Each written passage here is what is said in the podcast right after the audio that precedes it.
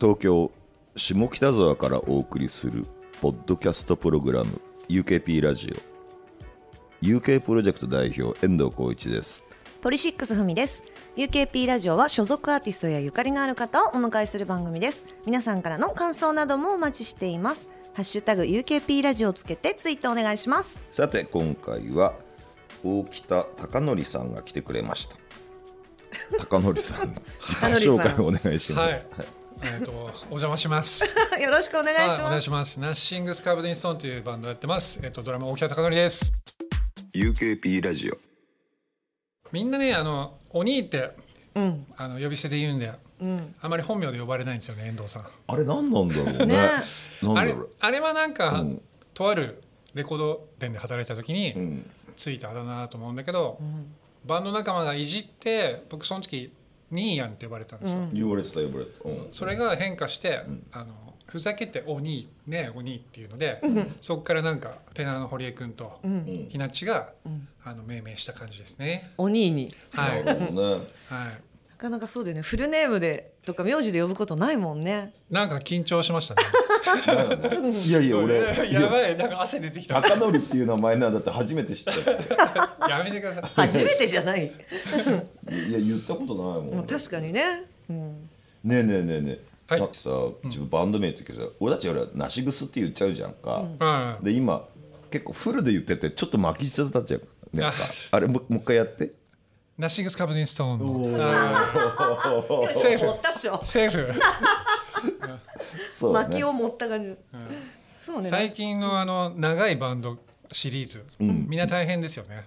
うんうん。あのパーとかバーとかねいろいろはい。間に入ってるじゃん。あ9ミリとか。ー、うん。ああそうね。なかなかねフルででも言うことないよね。だね。うん。俺もないよ。そうだよね。えーっとですね。でお奥さんはね UK プロジェクトではフルアーマーというバンドのメンバーとしてもリリースしてるんですけど、で実はまあそうさっきのレコード屋さんっていうのはハイラインレコーズの店員だったのが出会いだったのね、懐かしいですね。出会い自体はすごい前ってことだよね。だから、えドラムって叩けるんだみたいな感じで 最初そうだよね。そっちからだもんね。そうそうそうそうそう。あれ、うんドラマーだったんだみたいなそうそうそうえー、みたいなさ、うんうん本当みたいな感じだったんだけど、んドラマーだったんです、ねはい。実は隠れ。はい、隠れっていうかねその時点でまだ何にもなってないからなりたかったみたいな。でもまあキリングボーイの時もね、えーまあ、木下君のバンドですけど、やってもらってキリングボーイも UK から出てるからね。そうだよね。はい、そうですね。い。や今でもやっぱキリングボーイの時のですねお兄のプレーとか忘れられないんですよ、はいおなんだかなんだか嬉しいですね。本当にいやいやいや。いやあのちょっとぼんやり。ぼんやり。そのハイラインレコードで働いてた人がこんなドラム叩くんだってなんかそのギャップがすごい良かったんです。ようん。このハイラインに入るきっかけみたいのって何だった何だったのかな。でも覚えてるのは、の、うん。あの何かしらアルバイトとかはしなきゃみたいな感じだと思ったんだけど、うん。音楽に近いのがいいのかなと思って、うんあのライブハウスの警備とかうん。やってたんだけどたまたまね谷まで何もしてなくて、うん。そしたら遠藤さんから電話かかってきてうん。あの面接に来いって言って。電話かかってきたんだけど俺その時パチンコ打ってて最中だったんだよもうジャラジャラジャラジャラジャラって言ってる中で「えー、えー、とか言って「まあ、面接来い」みたいな「あ行きます」みたいな。えー、えじゃあもうその時の知り合いだったわけだもんね。そうそうそう。ねもうもちろんない人に電話しないからね。で今その話聞いてなななんで知り合ったのかなと思って、気になる気になる。知り合ったのは飲み会かな、ああそっか。だからなんか潤さんとかとあ前の社長ですね。藤井潤さん。はたまたま僕はあのくっついただけなんだけど、うんうんうんそれでいそっか。そうそう。なるほどね。スタッフ探してるうんうん。だったらみたいな、へえそうん、面白いな。そっか。普通になんか求人誌とかだったらまだわかるけどその流れ流れてるのね。そうだったのそうなんそうなねんそうへえ今でもつながってるようなこうバンド仲間とか音楽業界の人とかって結構このハイラインの時に出会った人とかも多かったりする？多分ねうん。結構多かったような気がするんだけど、うん。なんかまあイベントとかもあるし、それにくっついてって、まあ、ご飯行ったりとか、うんそうだね。ていうのが一番多いのかなとは思うんだけれど、うん。うんうんだからフェスとかで、うん。あのいろんな仲間のバンドとか、うん。後輩とか話したりすると「ん。えーハイラインにいたんですか?」みたいな、うんうんそういうのもなんか多いから意外とつながってることは多いのかなと。そうだよね、うん。ん。あとこうその時にこう知り合いにはなってなくともハイラインにはよく通ってましたみたいなとかあと一度は行ってみたかったですみたいな人とかもっと若い人とか。そうだよね。うん。なんかあのふみちゃんも、うん。あの多いと思うけれどさうん。えっとなんだっけ音源をこう、お願いしますみたいな、うん。委託っていうのか、うん。そうだね。ああいうのもあのちょうど俺たちの同期ぐらいのバンドって、うん。すごくあの活発的にやってたからそうだね。ううんんうんお店に行ってこうスタッフと話して、ね、ちょっとプッシュしてもらうっていうのは多かったような気がするな。あるね。うちのウブもフライヤーとか持ってライブハウス行ってたって言ってたもんね。うんうんううんんまあ、みんなやるんだなと思って。フライヤーってなんか手巻きのってあんまり最近みんなやってないの？まあ見ないよねねあもう最近減ってるんだ、うんうあのん。ライブ終演後に。そうそうお願いしますって。うんねまあまあそもそもコロナだからね,、まあねその時に確うんなんか物販もしちゃいけないみたいな時代もああったぐらいだからねうんうんあそんなんですか？うん。もうなるべく接さないっていうことだよね。うんうん。だからまあそうだね。フライヤー文化ってこのに、まあ、前からやっぱりもうチラシじゃないよねってのはあったけどこの23年のコロナのせいもあって急になくなったよね、そうだね。うん。え大きいライブとか行くとさ、うん。こうまとまったやつとかもはい。もらうじゃん、うんうん。それでもやっぱ量がすごい減ってたりして、うん。えマジ？うん、ああそうか。チラシでも昔そうやってねハイラインに持ってって置いてくださいとか。そうそうそうそう。うん、それでなんかこう出会ったっていうのは結構多いかなと思うんだよね。そうだね、うん。話すきっかけだったりね。うん。じゃあそれでなんか飲みに行ったりとかもしてたり？そうしたけしたんだけど、うん。あの今考えると、うん。あのただこう騒ぎに行ってうんただけだったから まあまあ失礼なまあまあ失礼な飲み方をしてたんじゃないかなっていうのをちょっと反省してる。そうなの？うん、えそんなあそっかな。そんなことないような気がしたけどな。そういう印象。いや遠藤さんもねふみちゃんも酔っ払ってるから分かんないけど俺うん。結構遠藤さんとか呼び捨てにして肩バンバン叩いたりとかあ。してたからこれは本当今考えたらマジいでや大丈夫。何やってたんだろうなっていうのを。いやでもすごい仲がこうちゃんとね遠藤さんとニアのね多分あの器がね当時からでかくて助かった。そうでもこのアンケートにも書いてあるもんね酔いすぎて記憶がないうんそうななんんです。だねそうなんです。20代の頃はひどい酔い方や失礼な態度も含めたくさんしてきたと思うのに今日呼んでくれることが奇跡だと思ってそれを許してもらおうと思って。いやいやすごいよ。でもそんなでも印象はないよ。本当に。あ本当？うん、まあまあまあ楽しげに飲んでるなっていう印象はあるけど、なんか酒癖悪いとか嫌だそういう印象ない？なっていうことを思ったことはない、うんあそれだとありがたい。それ。ここに来てやっと判明する。ここへ来て。だからなんか俺のうん。そのなんか東京へ出てきて、その音楽関係に入るきっかけとなったのでもあるし、うん。あと一番この深いところでもあるから、うん。まさかねあのこういう話をすると思わなかった。こんな機会が来るとは思わなかった。まさかの。闇闇歴史。マジで？黒歴史。そうかでもドラマーの話はするけどドラマーになったこうきっかけみたいな。きっかけは、えっと、ズボンズのオーディションがうん。ハイラインにいる時にあったんだおおで、えっと、5D とかの,、はい。あのマネージャーがお店には出入りしてたのね。うん。だからなんか今ドラム探してんだけどって言って。でなんかドラム叩いてるのを知っててもらってうんうん。オーディション受けに行きましたね。あるんだ。だそうだね。だからそれってハイラインの時だっけ？入るの前だっけ？ハイラインの入った辞める前です辞める前。やめる前ぐらいだよね。そうだよね。そうだよね。でまあその時やっぱりズボンズってまあめっちゃ人気あってかっこいいバンドだったから、でまあドラムがいなくなってオーディションってえハイラインの店員がズボンズに入るってこれ大変なことじゃね？って思った記憶はあるよなんか、すごいぞみたいな。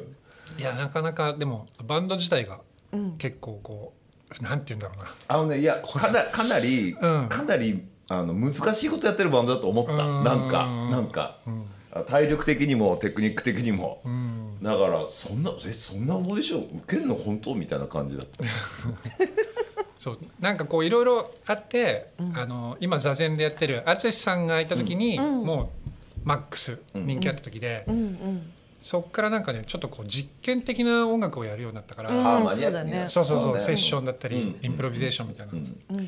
だから音楽ってこんな大変なんだなっていうのを、その後経験していくわけなんですけど。あ なるほどねその後に、うんうん。まあでもハイラインに行った時のその、終わり俺の後半が、そのきっかけの一つにはなってる感じですね。うん。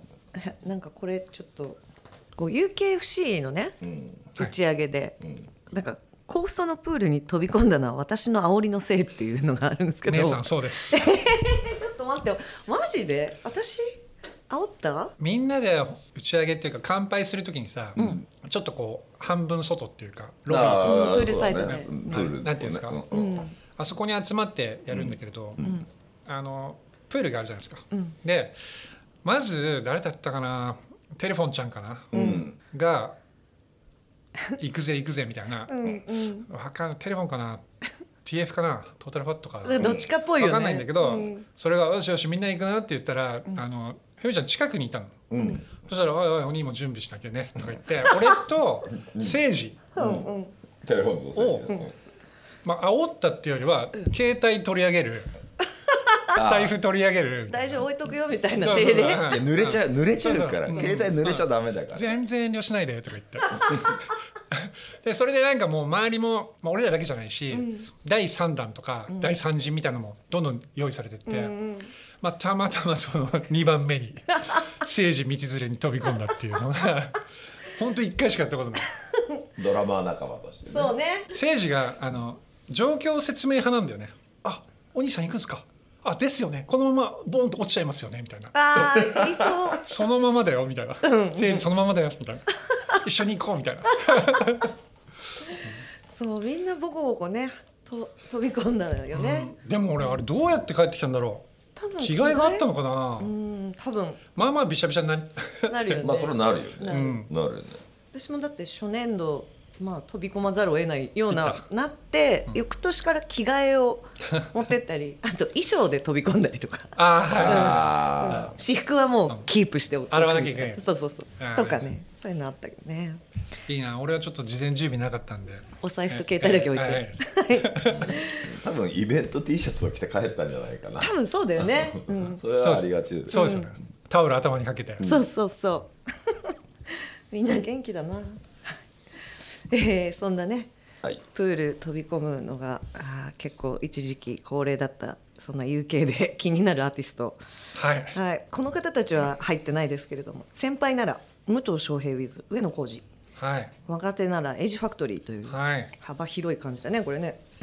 いやなんか多いよね所属アーティストだったり関わってるアーティストが、うん。うんうんうん。本当に、らその中でもあのパンチ系です あはい。あの生き様が。うんうんはい。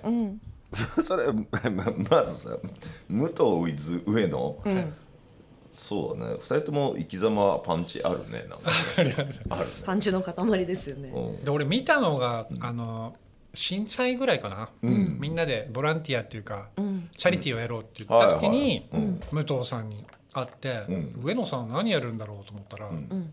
なかなかかっこよくベースを弾くなと思って、あとあの有名な曲わかりますよね？乾杯する時あそうそうそうそう。そうあの曲ね。あれがすごいうん。あの武藤さんかっこいいなと思って、そうなんだよね。であれ震災だったのかな？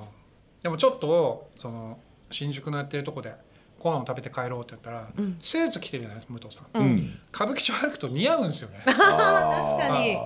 お好み焼き行ったんだけど、うん。なんかこうギター持ちながら「ん。粉もんですか?」みたいな、うん。いやかっこいいなと思って。あーかっこいいんだよパリッとしてるもんね。そうそうそうそううんじゃあ武藤上野って呼んでんだけど、んツアーとか行っても普通のライブハウスとかじゃなくて、酒場巡りみたいなさ、酒場でちょっと生歌聴かすみたいな、あえてライブハウスじゃなないとこ選ぶっていう、あなんかそのリラックスした感じも含めてね、うんいい枯れ感がありますよね、うんうんセクシーな大人の、武藤君お酒やめてんだけど上上野は飲みたくて飲みたいしょうがないから飲んでるみたいな感じ。そうだよね。え二人と普段飲んだりとかもしてた？そのコロナ前とかは。上野くんとか武藤さんと。武藤さんはその時がきっかけで上野さんは、まあ、会ったらうん。飲める機会があるんだったらっていう感じだったと思うけど、うーん。よくほらあのベーシストのつながりって結構幅広いじゃない、うんそういうのであってなんかひなっちといる時にやったら「ああ上野さん」とか言って「うん。おおなんか軽く乾杯しようよ」みたいな、うん。なんか感じので飲んでたような気がするんだけどうね。ん。なるほどね。うん。若手ならエイジファクトリおう。あーこれはん。対バンした時に、いうん。やすげえ面白くて。ーうん。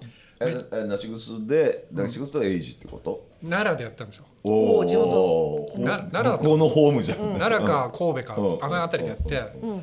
あのこんな硬派なやついるの？と思って。ねそしたらまあ音楽もかっこいいし、うん。あな分かるわみたいな。こだわりあるやつはそういう音楽やるわと思って。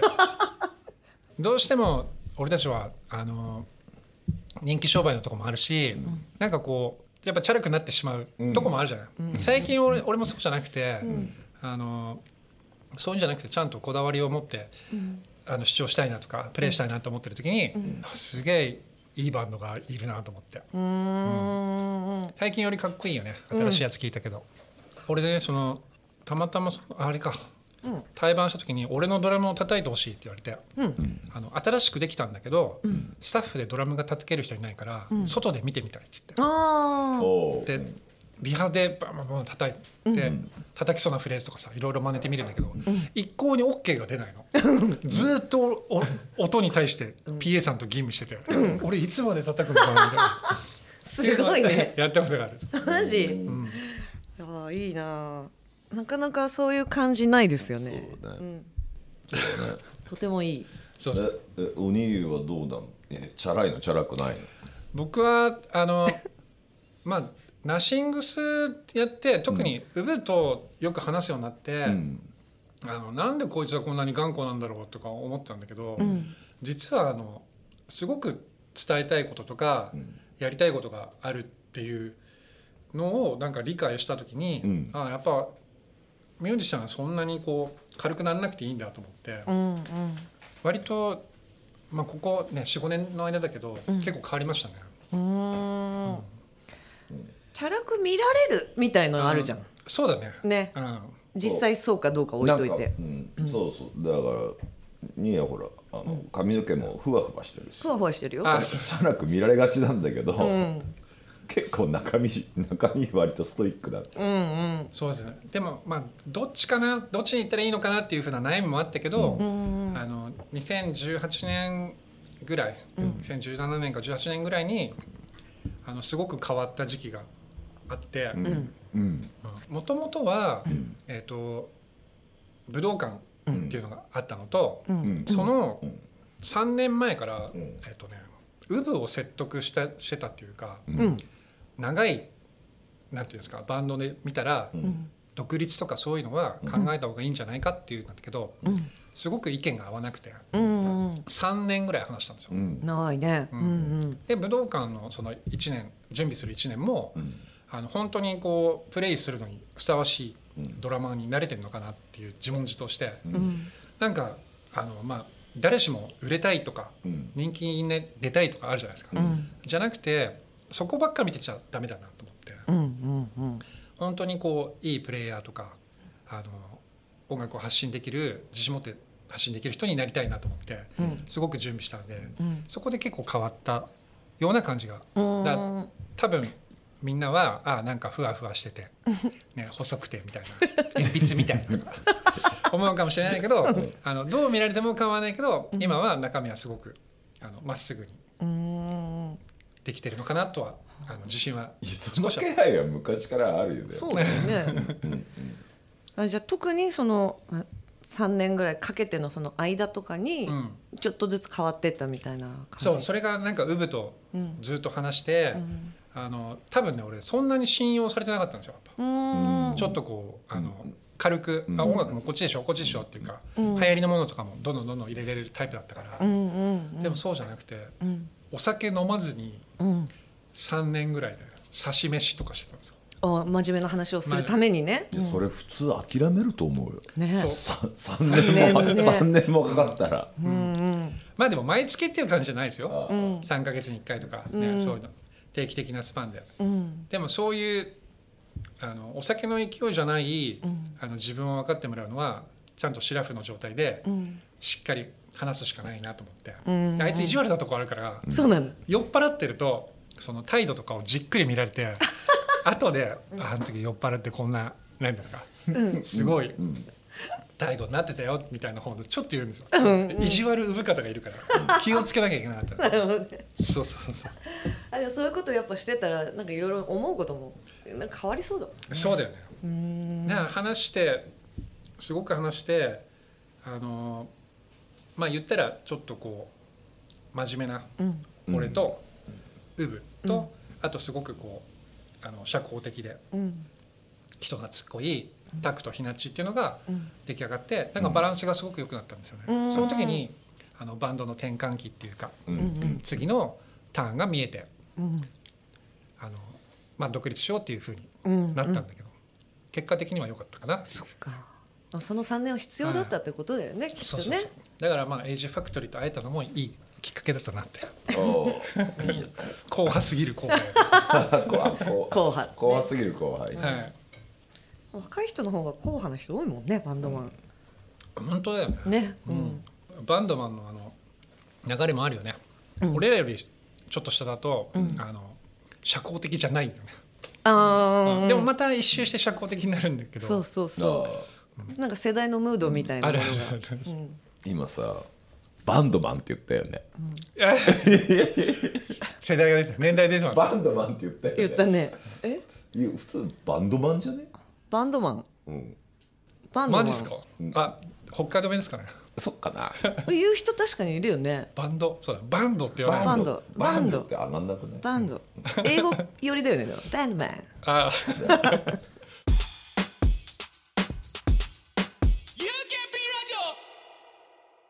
えーそんな大大木田さんがですね、はい。ドラマやってるなしなしぐすはですね、3月30日に新曲の「フーエル」をリリースしたのですよね、4月に4月に、えー大阪城ヤオンかなこれ。はいそうです。あと東京は LINE キューブ渋谷のワンマンを終えたばっかり、どうでしたそれって？あライブ、ん。あのまあ野音は日比谷野音のみたいな感じのうん。うん流れなんだけど、あの楽しかったですね、うん。まあ、会場のおかげでファイアボールとか使えるんだよ、火柱を立ち上げた、はい野外だとね。いはい、あの上がった後はちょっとナポリタンみたいな匂いがしてましたね、はい、美味しい。みんなね熱されてる。わかる。それ思ったより暑いんだよね。暑いですね。ね。暑いんです本当。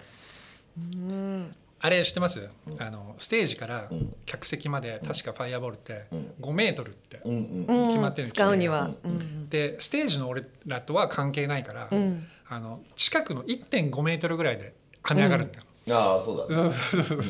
もう暑い暑いって言って。あーってなるよね。暑いみたいなそうなんだよね。俺客席で1列目ぐらいでもちょっと熱気感じるもんね。だいぶ感じますよね、感じる感じる。うん。本人は相当感じてると思うけどね。うん、もう焚き火みたいな感じですか？助かるやつだけど。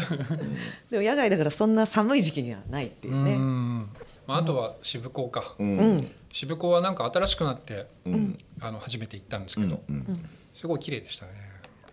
ああんまり入った感じは変わんなくあー、レイアウトとかはあんま変わ変わらないよね、でもねそうですよね。でもまあ綺麗になったよね。でまあそのライブやった後はしばらくお休みなん,、なんですね。はい、あのウブが、そのエルレガーデンの,、あの制作にうん。入るんだけれど多分集中したいっていうのもあるし、うん。まあ、あのこのバンドがなくなってから生まれたナッシングスっていうのもあるから、うん。一応リスペクトの意味も込めて、うん。まあいいよゆっくり作っておいでっていう、応援的なね。うん。まあ早くできるのかねいっぱいいっぱいいつまでやるのかはまだ決まってないけれど、うん。多分そのうん細見君もウブも器用な方じゃないと思うから、うん。なんかこう後に何もない状態で入りたいのかなっていう気持ちの表れだと思うんで、そこはじゃあもうウブ行ってこいみたいなうね。んいやまあでもそうだね。そのまあ外側から見見てるとさ、ナシグスってまあまあ産方君もそうだし、まあ、ひなっちとかさ、け結構有名な人たちが、集まったみたいなさ、もうセカンドキャリアだったりスーパーバンドみたいなさ、でも集まってさ集まってすぐまたやめんのかなみたいなさ、そういう そういう疑いもあったわけじゃん。見えますよね。うんうんうんたまにやたまにやって楽しいみたいなことなのかなと思ったら、もう10年以上続いて、ね。えここの人たち本気だみたいなさ、がっつりやるんだみたいなね。メタルとかでよくあるさ、はい。達人たちが集まって、はいはいはい。ありますね。一夜限りのスーパーセッションみたいなことが、な何回もやってんなみたいな感じだけど、すげえバンドっぽいボバンドなんじゃんって気づいた瞬間あるよね。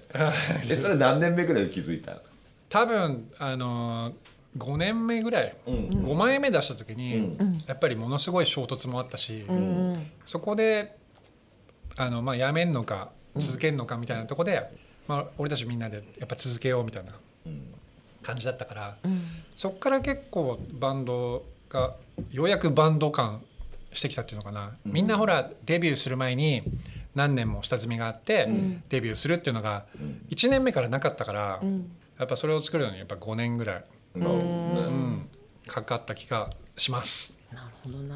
そんなこんなあって、今は今はメンバー4人で、えーセルフマネジメントで自分たちで会社作って経営してんだよね。そうなんです、これこれえ社長は誰なの？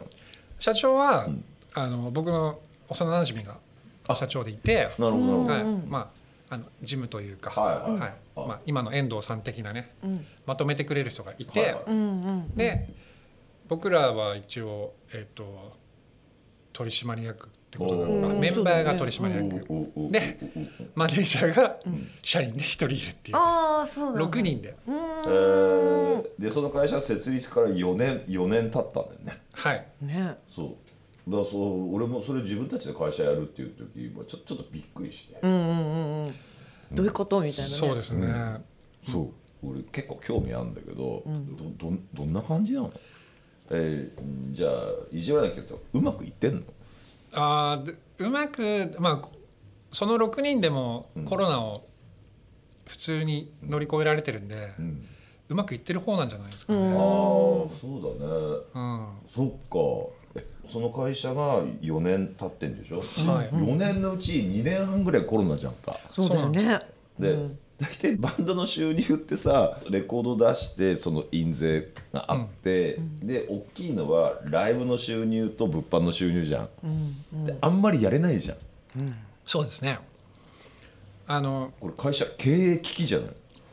ね。でもなんか、あの多分みんな気づいたと思うんですけど配信ライブ。うんって一つの配信やったら、例えば ZEP ぐらいのうん。収益にはなるんだなっていうのがあったから、うん。うんそうそれに気づいて、ん。ちょっと何か3か月に1回とか半年に1回とか、ん。あのやるようにしたんですよね、うん。継続させるために。うんうん。であとは、まあ、みんなやってると思うんですけど、あの物販で。うん。はい。はい通販。通販ね。通販はもはい。それでなんか乗り切りましたね。うすごい。ああよかったね。はそっか。でそんなまあそっか。そそんなこんなあって、えー、とまん延防止法とか開けて、大阪城夜音と LINE キューブにつながっていくんだもんね。い、そうですね。この後ってやっぱりライブ活動とか割割とうん元に戻ってきてる感じ？うーんあのツアーの切り方みたいなことで。この間、えー、と12月ぐらいからツアーやったんですけど、まあ、動員は半分規制じゃないですか、うんうんまだフルじゃないですよ、50%来てる、うんうん。だからそれだけでは多分あのそんなに収益がないから、うんあの補助金じゃないですか音楽が。はいはいはい、はいあそうですよね、はい。それとはい。同時にやって、まあなんとか、うん。うん。まあ、みんなにも会いに行けたしファンの方にも会いに行けたし、っうん。ていうのは切り方自体はまあ一緒だとは思うんですけどね。やっぱ取締役だね。ね。もういやいやいやいや。助成金の話がドラマーから出るとは思わなかったよ。ね。でもそんな詳しくはマネージャーと代表に任しちゃって、僕らは一応は考えるけれど、ん。ちゃんと音楽がメインにあってそうだね、ちょっとそれにこう周りがふわっとくっついてるみたいな。あでもねそれはねそれは大事です。よはい。そのままあまあまあメンバーの人は考えなくていいんだけどやっぱそのツアーを今時成立させるためには、ちちょっと役所に書類出して助成金もらったりみたいなこまごました面倒くさいことする人が支えてるっていうのが、なんかありがたいです。そうなんです、メンバー4人で会社やります。で社長がいてスタッフがいますってさ、それってけ経営方針の会議とかあんの？それは経営方針は、ん。えっと、基本はしないですね。そっか。うん。えっとうちの代表が、うん。えっと、本本職というか、うんうん。音楽業界の人じゃないので、うん。うん経営とかはあのできできるというか、うん。うんあの持ってる人なんで、経営はできるね、はい、お任せして、うん。うんだからなんかバンドが、えっとまあ、長くだったり、とそんなにドーンと売れなくてもいいけれど、うん。動員がちょっとずつ増えるようにとか、うん。うん。そういうところを増やすためにうん。メンバーに考えてほしいことはあるっていううん。感じで、うん。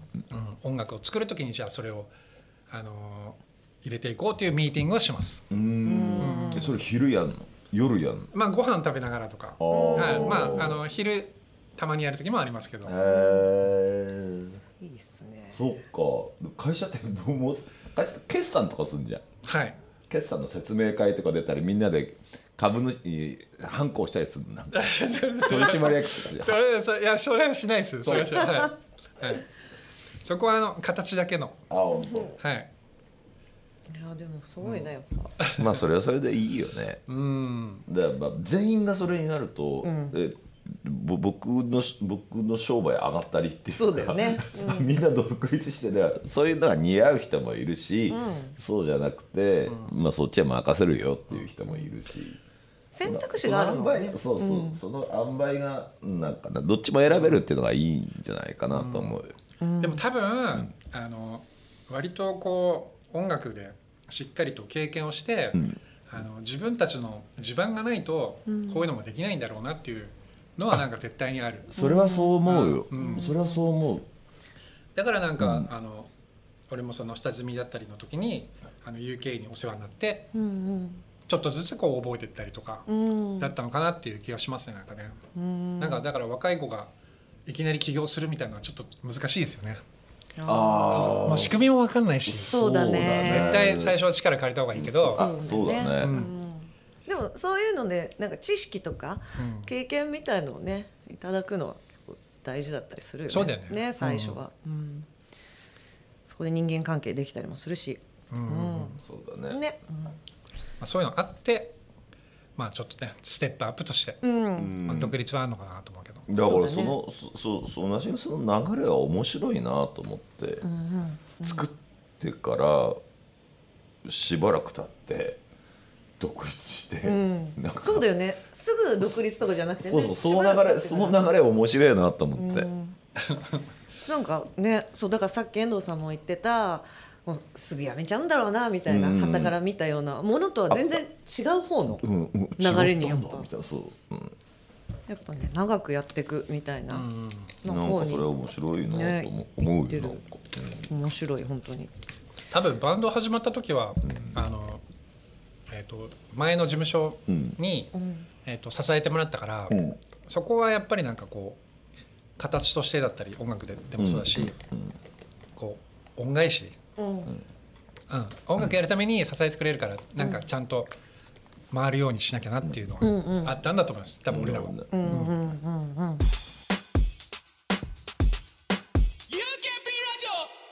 プライベートな話とかもちょっと伺っていいですかね？ダメです。ダメか。マジか。はい。いや行きましょう行きましょ えっとネットフリックス。う。はい。ドキュメンタリーが面白くて F1 を見るようになったって。うん。F1 のドキュメンタリーってこと？これ。そうそう。あのえっ、とレースの結果じゃなくて、レーサーがこう、うん、と F1 をやっていく上でうん。大事なメンタルとかをうん。説明するドキュメンタリーなんですよ。だから結果じゃなくて、うん。このチームはとかこのドライバーはみたいな、なんかすごいマニアックなこと言ってるなって思ってずっと見てたんだけど、うん。そのみんなねうん。言葉は違えど、同じことを言うの。うん。例えば、うんうん。自信を持つためにはレースに対して自信を持つためには、トレーニングをしてるとか。うん。で絶対自分はできるっていうのをうん。持ってレースに臨む。だから勝てたみたいな。うん。言ってこの人たち本当同じこと言ってると思って、うん。言ったら世界で選ばれた20名らしいんですよ。うん。であなるほどね。と思って。最初はねそんな興味半分で見てたんだけど、うん。例えば、えー、と例えばサッカー選手長友とか、うん。そのもう活躍してる人たちも同じことを言うんですよ。うん。うんうんであれ？と思ってこれなんかどっかで聞いたことあると思ったら、ああのネットフリックスのドキュメンタリーだと思って、うん。うんそしたらなんか興味が湧いてきて、うん。うんこれもしかしてなんか音楽にもちょっと似てるみたいな。うん。うんうんうん。なんかあのたった1年でそのドライバーのシートが奪われることもあるんだって、うん。あ俺らだって長く音楽やりたいと思うじゃんみたいな、っうん。ていうところがちょっと重なってから、うん。あ実際レース見てみたいと思って、うんうん。あの DAZN に入って。レース見る方に行ったんだ。そう。マジ？本当に。あの2時間ぐらい見てると、うん。あのお酒飲みながらね見てるとちょっと半分眠くなる時もあるんだけど。ああでも面白いなと思って。全然車は好きだったけどそんなに F1 は興味なかったんですけど、うんその内面が分かるとうん。すごい面白くなってうん。うんじゃあ車からっていうよりそのメメンタルみたそいうなそうそう。そうドキュメンタリー好きなの？うん結構好きかも。あー。あじゃああのプロフェッショナルとかさ。仕事の流儀とかあるじゃん。そうそうそうそうそう。ああいうの好き。なんか。うん。ちょちょっと待ってちょっと待って。よあ何の20人の人が共通で言ってることって何なの？それを聞いたら俺見なくても済むじゃんなら 教えない。えー、マジかよ なんかその自分が置かれてる状況っていうのは必ずあるもんじゃないから掴み取んなきゃいけないんだっていうことを始まって、えー、と勝ち上がるにはとか、このシートを、ん。えー勝ち取るにはっていうところを徹底的にやるんですよ。まあそれがなんなんていうのかな、えー、と自分の生活の中の一つのルーティンでもあったり、うん気分を変えるうん。方法だったりとか、なんなんて言うんだろうな、まあ、それぞれの葛藤をみんな悩みもあるけれど、それをねバーンと超えていくんだよね、その超えていくのを魅力的に思ったんですよ。うんおお超えていくこと。そうそうそう。なるほどね。だ情報多いしどうしたら、うん。あの自分のバンド続けられるかなとかじゃなくて、うん。まずそこじゃないみたいな、うん。まず自信を持ってうん。やればいいんだろうな。かっこいい。例えば俺らだったらかっこいい音楽を作れるといいんだろうな。いい歌をいい歌詞をっていうところにつながるなと思ってすごく面白いなと思ってえます。ー。はい。えーそれ面白いね。なんか面白いんですよ。本当ねてみたい本当みんな同じこと言うんですよ。本当？だからなんで売れないんだろうとかじゃなくて、ん。まずその音楽で残るためになんで売れないんだろうって考えてる時点でミュージシャンとしては足りてない部分があるんじゃないかなと。うんうんうん演奏とか、うん。バンドが一体化することをまず選ぶべきなんじゃないかなっていうふうにもちょっと僕はつながったような気がしたので、うんうん。はい、おすすめです。これね僕のあの言ってなかったんですけど、うん美容師さんにうん「いや最近 F1 見てんですよね」とか言ったら、たまたまその人もこの、えー、と栄光のグランプリしてて「うんうん本当毎年楽しみなんですよ」とか言って。えー。毎年やってるぐらいだよアビコ君の友達に僕ずっと髪切ってもらってるんですけど。あそうなんだ。うん。へえそう。え栄光のグランプリね。栄光のグランプリ。うん。探してみよえう、ー。え私も全然 F1 は全然見ないけど、うん。そのドキュメンタリーはちょっと面白そうだよね面白いよね。でもせ世界で一番さ、釣りがうまい20人の人たちがさ、同じこと言ってたら超感動するよね。するよね。そうだよね。釣れるとこ釣れないとこじゃないんだ。ね自分自分自分。信じるんだよみたいな。ね。それめちゃくちゃ面白いです面ね。でもきっとちょっとずつ言い方は違うんだろうけどでも言うことは一緒ねうん近いみたいな。ねうんな。るほどなるほど。ゲーム。で別の話だゲーム。ねスプラトゥーン。これは半分あの、コロナ禍の影響ですね、えもともとゲームやる方？えっやんない方？といやそんなにやらない。やんなそうなイメージ。てまあ持ってはいるけど、うん。そんなにやらなくてうん。あまりにもあのライブがない時期があったじゃない、うん。1年半、できないっていうね。そう。で暇すぎてスプラトゥーンやってみようかなと思ったら、ハマったんですよ、面白いよね。うん、2は私やってないけど1の時やってた。うん。いやもう俺最初さそのあれ最近わかりますか、えっと、エイムを合わせるって言ってジャイロなんですよ。あそうなんだ。だからこれコントローラーでこれじゃないんだ。ん。あの右上じゃなくて、うん。こうこういうことだよね。ジャイロセンサー、うこれの経験がなかったからうん。ま、っすぐ保つことも最初難しかった、うんうんあやばいやばいやばいって興奮するとあーっとなるじゃん。なるね。もうキャラもビューンとか、うんうんそっから始めたから、うん。あの結構ね頑張ったんです。よ そうなの今結構じゃあ行ってるの？はい。ランクがあるんだけど、うん。一番上に X っていうのがあって、うん。そこまで行きましたね。お相当じゃあやり込んだんだ。はい。なんかすごいっすね。何千時間ぐらいやったんだろう。3000時間ぐらいやりました。えー。えじゃああのオンラインでさうん。こう知らない人と対戦したりとかもするじゃん？チームで。うんうん。あチームはないんだけど、うん。潜るというか野良で潜るっていうう、んうん。をやって、はあ。はい、でも本当ねこれをやりすぎてうん。ただあの職業がうん。あこれゲーマーになってしまうなと思って。しかもアマチュアのアマチュアのゲーマーって一番ダメなやつだなと思って。ちょっとねあの心痛めますけどちょっと大好きになっちゃいましたね。ああそうねアマチュアのゲーマーね。アマチュアのゲーマー。そうね。一番ダメだね確かそうにね早くドラマーとして戻りたいって思いながら1年半ぐらい。ね。うんでもいいですね。はい。そしてそして。今後だよね。今後ね、うん。あの今えドラムクリニックやってやってんだよね。なんかでうーんそうですね。なんかまあセ,、まあ、セッションとかやって、これから先バンドとしてあるいは個人としてやってみたいことってあああるんですか？今は、いやあんまりなくなったというか、うん。そのレッスンが結構最終的なところでいいのかなと思ってるんですよね。おレッスンだ、うん。最終そうそうそう、セミナーやって、ん。最初説明するのをこう楽しくなってきたり、うん。うんそしたら教えたくなってくるんですよ。うん。でもレッスンって、あの現役のドラマーが教えるのっていいのかなみたいな。おちょっと例えば引退したとか、もう先生になりますよっていう人があるのかなと思って、うん。音楽業界はなんかそういう流れがあるじゃないですちょっとそういう風潮あるもんね。か。う。ん。で半年ぐらい悩んでレッスンするのに、うん。そしたらドラムメーカーのうん。つながりで「いややったら自分に還元はあるよ」そうだよね。あそうなんだと。じゃあちょっとやってみようかなと思って、うん。でももう自分のレッスンは5年ぐらいやってるんですけど、うん。その前からセミナーもやってたから、うん。あのーなんというか大変というか、うん。うんどういうふうにやったらドラム上手くなるかなとか好きになってくれるかなとか、うん。すごく考えたり、とにかく基礎やるじゃないですか。で自分がめちゃくちゃ上手になるんですよ。うん。その基礎をやったことによって、うん。あこれはすごい財産になるなっていうふうに思いましたよ。改めてねみたいな改めて。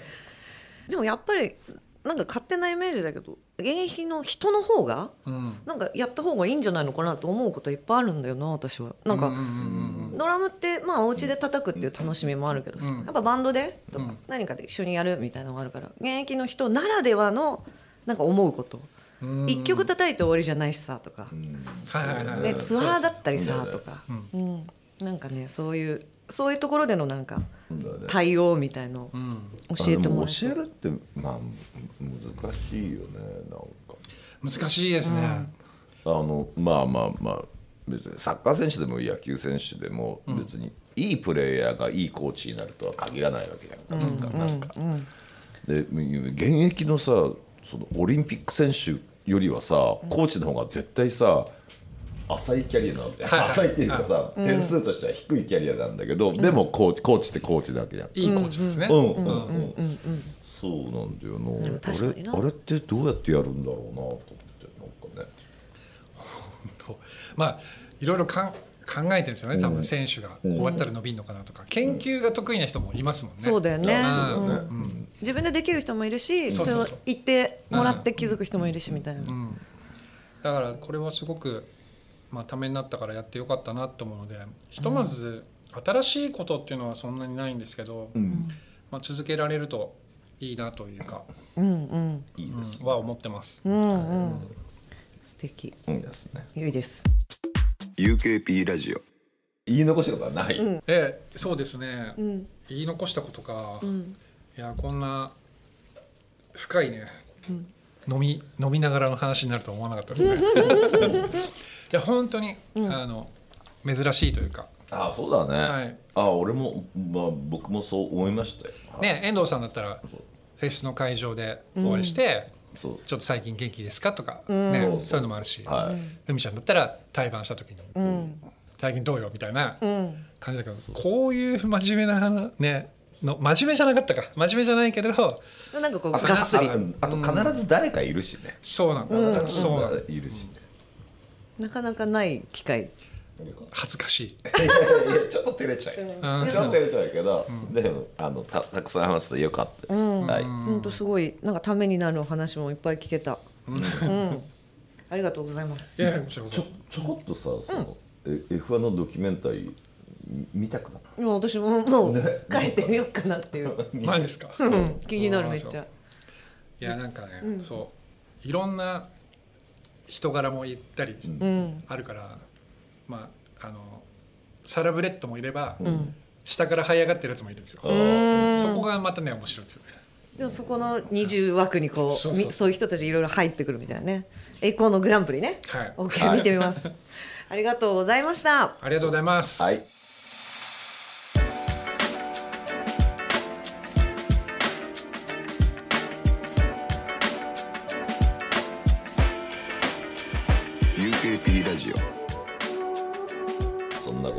今週は、えー大北貴則さん。を、はい。お迎えしてお送りしてまいりました。はい。はい本当楽しかったです。はい。皆様からの感想もお待ちしています。ハッシュタグ UKP ラジオをつけてつぶやいてください。UKP ラジオのツイッターアカウントもあります。ぜひこちらもフォローお願いします。さてあと2回で100回を迎える UKP ラジオですがはい。100回記念ということで UKP ラジオアワードを発表したいと思います、あのー今ツイッターにですね、はい。アンケートフォームをアップしてますんで、ぜひあのご参加していただきたいです。そうですね、あのそのアンケートにはあのいつから聞き始めたのかなとか、はい。今まで聞いてきたベストエピソードとか、はい。今後出演してほしいアーティストとかあとは企画とかね。うん、いろいろリクエストなどなどアンケートにはい。答えていただけたら嬉しいです、それで一緒にねこう UKP ラジオを作っていけたらはい。って思っております、必ず見てますから、必ね、ず見てますから。はい。はい、ぜひぜひお待ちしてます。締め切りは5月の22日までです。来週の99回そして100回の UKP ラジオもお楽しみに。UKP ラジオは UK プロジェクト遠藤浩一とポリシックスふみがお送りしました